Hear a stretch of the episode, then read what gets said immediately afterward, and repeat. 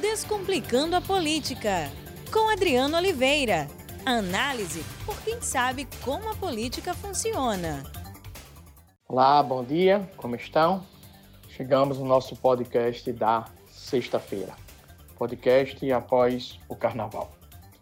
Certa vez eu chamei o, próximo, o presidente Bolsonaro de Bolso Crise, tentando evidenciar, mostrando a sua capacidade de produzir crises, de produzir estabilidade, de fazer crises.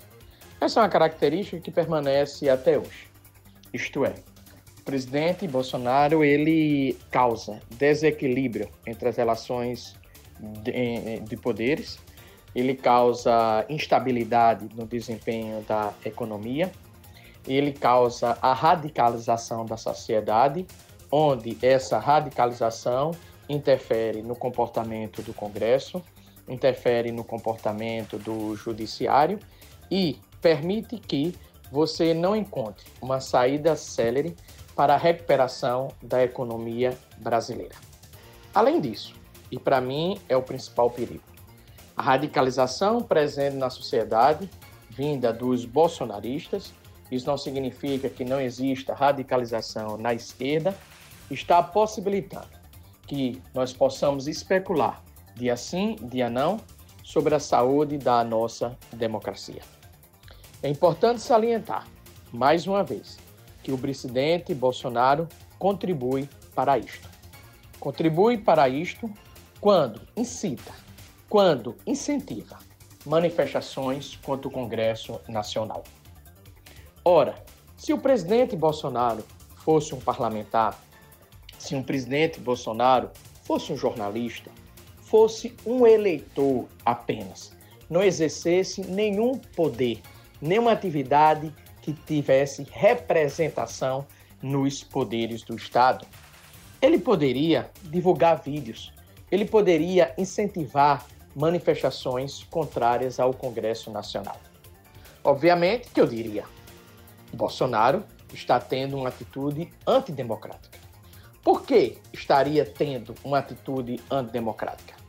Simplesmente porque quando você agrida as instituições, você está retirando a sua representação. Você está desconsiderando a importância das instituições, desconsiderando a representação destas instituições. Melhor explico, explico. No momento em que você agride o Congresso Nacional, no momento que você é contrário ao Congresso Nacional, no momento que você convoca manifestações contra o Congresso Nacional, você está dizendo que ele não tem importância. Você está sugerindo que ele não tem importância. Você está sugerindo, inclusive, que ele pode fechar. Por quê? Simples, em virtude dele não ter importância. Mas imagina, numa democracia representativa, se é possível ela existir sem a presença de parlamentares. Portanto, sem a presença do Congresso Nacional. Não tem como ela existir.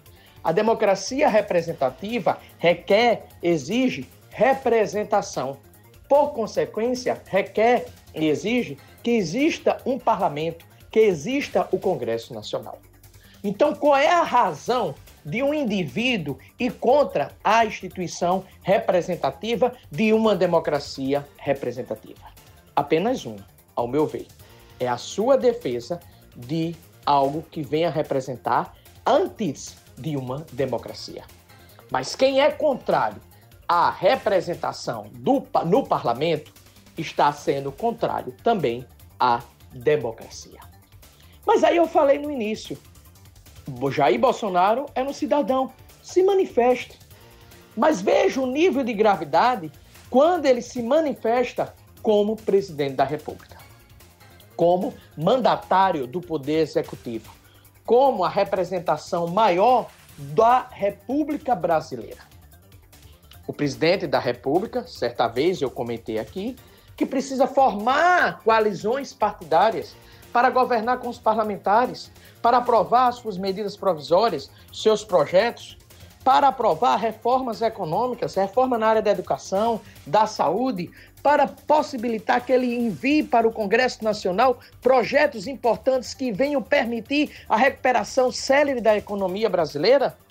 se a nossa democracia é representativa, se nós vivemos no presidencialismo, se o Congresso Nacional tem a Câmara Baixa e a Câmara Alta representada, neste caso, pelo Senado Federal, o presidente Bolsonaro precisa saber que ele tem a necessidade de dialogar com o parlamento, de conversar com o parlamento para exercer o poder de presidente da República. Porém, ele parece que não entende. Ou ele joga ou se faz que não entende. Ele vai contra o Congresso Nacional, incita manifestações para 15 de março contrárias ao Congresso Nacional. Daí eu pergunto: o que o presidente Bolsonaro deseja? O que o presidente Bolsonaro quer? As especulações vão existir. É claro, as provas que o presidente Bolsonaro dão conta para nós é de que ele não é um presidente que respeita a democracia, ele não é um presidente liberal, assim como a agenda excessiva, libera, excessiva liberal de Paulo Guedes sugere. Ele é um presidente que quer governar, que quer governar sim com o povo, mas ele quer governar sendo idolatrado, não permitindo nenhum tipo de questionamento, não permitindo nenhum tipo de contraditório. E se um homem público não permite o contraditório, se um homem no exercício do poder não permite nenhum questionamento, nós não podemos dizer que ele seja democrático. Nós podemos dizer que ele seja um Nicolas Maduro. Nós podemos dizer que ele seja um Erdogan da Turquia. Nós podemos dizer que ele quer exercer um mandato político à la China, sem questionamentos, embora pregue uma economia liberal. E aí vem uma questão: eu nem sei que ele é liberal. Por que eu não sei que ele é liberal? Porque o próprio Bolsonaro não defendeu a reforma da Previdência com ênfase. O próprio presidente Bolsonaro já interviu nos preços da, do combustíveis da Petrobras. O próprio presidente Bolsonaro recuou por várias vezes quanto ao envio ao Congresso da reforma administrativa. E fez isso por quê? Primeiro, porque não é liberal. Segundo, porque tem medo de questionamento, tem medo da impopularidade. E tem medo do Congresso. E presidentes da República, eleitos democraticamente, como o presidente Bolsonaro, quando tem medo do Congresso, quando receiam o Congresso, eles têm dois caminhos. O primeiro caminho, no regime democrático, é dialogar, com o objetivo de governar com o Congresso. O segundo caminho é enfrentar o Congresso. E existe um terceiro caminho, que é o empoderável. É fechar o Congresso. Sabendo que quando você enfrenta o Congresso, você tem o desejo de também fechá-lo. Portanto, o que o presidente Bolsonaro quer? Por que o presidente Bolsonaro não se manifesta nas redes sociais e diz claramente que essas manifestações do dia 15 de março não devem ser realizadas porque o seu exercício de poder não está sendo ameaçado. Porque não existe ninguém defendendo o seu impeachment de modo radical. Não existe um Congresso Nacional, não existe um presidente da Câmara ou do Senado defendendo radicalmente o seu impeachment. Não existe isso. O que existe, que eu vejo, é um Congresso disposto a dialogar, e claro, disposto a dialogar, defendendo seus interesses. Isso é absolutamente normal. Parlamentares defendem os seus interesses e que o governo defenda o deles. E se existem interesses contraditórios, que se faça política. E o que é política? É diálogo para superar as dificuldades e chegarem a um consenso. O que não pode é você permitir que um presidente da República vá contra uma instituição que representa a democracia representativa. Uma instituição, portanto, democrática. Olha que obviedade eu estou dizendo para vocês.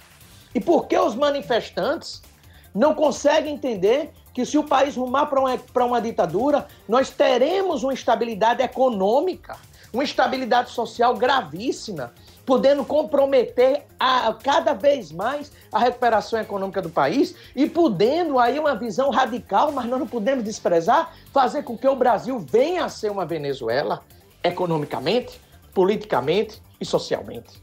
Eu tenho certeza que a extrema-direita brasileira não quer isso, ou quer isso, uma ditadura de direita com grave crise social. Eu também tenho certeza que o presidente Bolsonaro não quer isso uma ditadura de direita com instabilidade social, com crise econômica. Portanto, presidente, não seja um coronavírus. Não crie crises para os mercados. Não crie crises para a atividade política. Não crie estabilidade para o país. Convoque a sua militância, que é uma militância legítima que devemos respeitar, para não ir às ruas. Simplesmente porque, se o senhor respeitar o parlamento, respeitar a imprensa brasileira, respeitar a sociedade brasileira como um todo e governar para todos, o seu mandato será respeitado. Fique certo disso. Porém, existe um ponto importante. O senhor só será respeitado se respeitar o todo. Caso isso não ocorra, de fato, crises vão permanecer e o senhor poderá entrar na história do Brasil, junto com os militares atuais, como atores que, infelizmente, não contribuíram para a recuperação da economia brasileira e contribuíram para a instalação de uma grande crise política e social em nosso país. Bom final de semana, forte abraço e aproveitem. Descomplicando a política, com Adriano Oliveira. Análise por quem sabe como a política funciona.